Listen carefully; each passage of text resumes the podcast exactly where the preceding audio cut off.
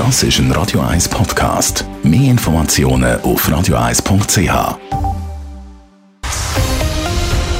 Radio 1 Thema.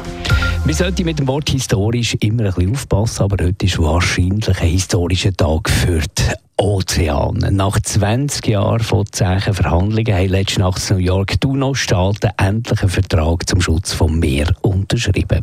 Im Bericht von Simon Storz redet ein Schweizer, der bei den Verhandlungen dabei war. 99 Prozent der Hochsee auf der Erde sind nicht geschützt. Und am Meer geht es gar nicht gut. Plastikverschmutzung, Überfischung und Abbau von Bodenschätzen bringen das komplexe Ökosystem durcheinander. Mit verheerenden Folgen fürs Klima und fürs Wetter.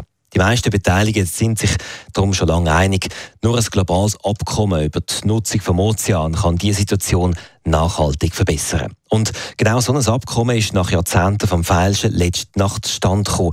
Zumindest haben sich die Länder auf die wichtigsten inhaltlichen Punkte geeinigt. Bei den UNO-Verhandlungen in New York als Beobachterin seit zwei Wochen dabei war, ist Fabienne McLellan, Geschäftsführerin von der Organisation Ocean Care. Übermüdet schildert sie am Telefon die letzten Stunden. Es war eine absolute Zitterpartie.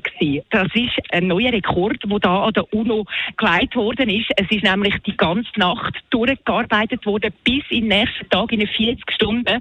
Also wir sind auf unserem Beobachtersitz, sind wir dann immer wieder auch eingeschlafen. Delegierte sind am Boden gelegen in der Delegierten-Lounge, haben probiert, noch ein bisschen Schlaf zu finden zwischendurch. Umso größere Erleichterung, dass es jetzt eben über die Zielgerade hineingekommen ist. Gefälscht worden ist vor allem um Geld. Weil gerade bei der Begrenzung der Fischerei gehen die betroffenen Länder Millionen, ja Milliarden verloren. Da sind ganz, ganz grosse Zugeständnisse gemacht worden, und zwar vom globalen Süden wie auch vom globalen Norden. Ähm, das sind unterschiedliche Erwartungen gewesen. Und das Abkommen das soll jetzt also Meer vor Ausbeutung schützen. Und es legt auch Eckpfeiler fest, wie die Verträge kontrolliert werden sollen. So soll es ein eigenes Aufsichtsgremium geben, das mit Hilfe von neuesten Technologien die gigantische Fläche der Weltmeer kann beobachten Ganz im Trockenen ist das UNO-Abkommen von der Nacht aber noch nicht. Die einzelnen Staaten müssen es noch offiziell ratifizieren.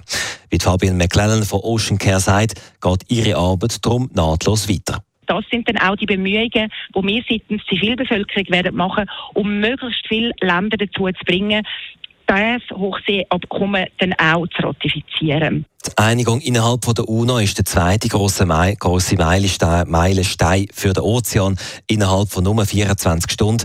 Gestern haben Staaten und Organisationen an einer Konferenz zu Panama freiwillig 20 Milliarden Dollar gesprochen, ebenfalls für den Schutz der Meer. Simon Storz, Radio 1.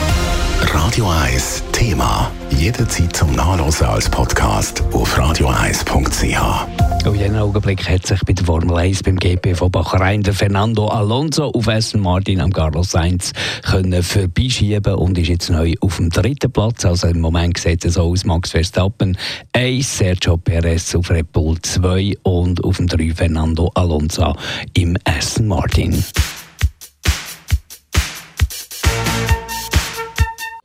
Radio 1 ist Ihre Newsender. Wenn Sie wichtige Informationen oder Hinweise haben, rufen Sie uns an auf 044 208 1111 oder schreiben Sie uns auf redaktion.radio1.ch.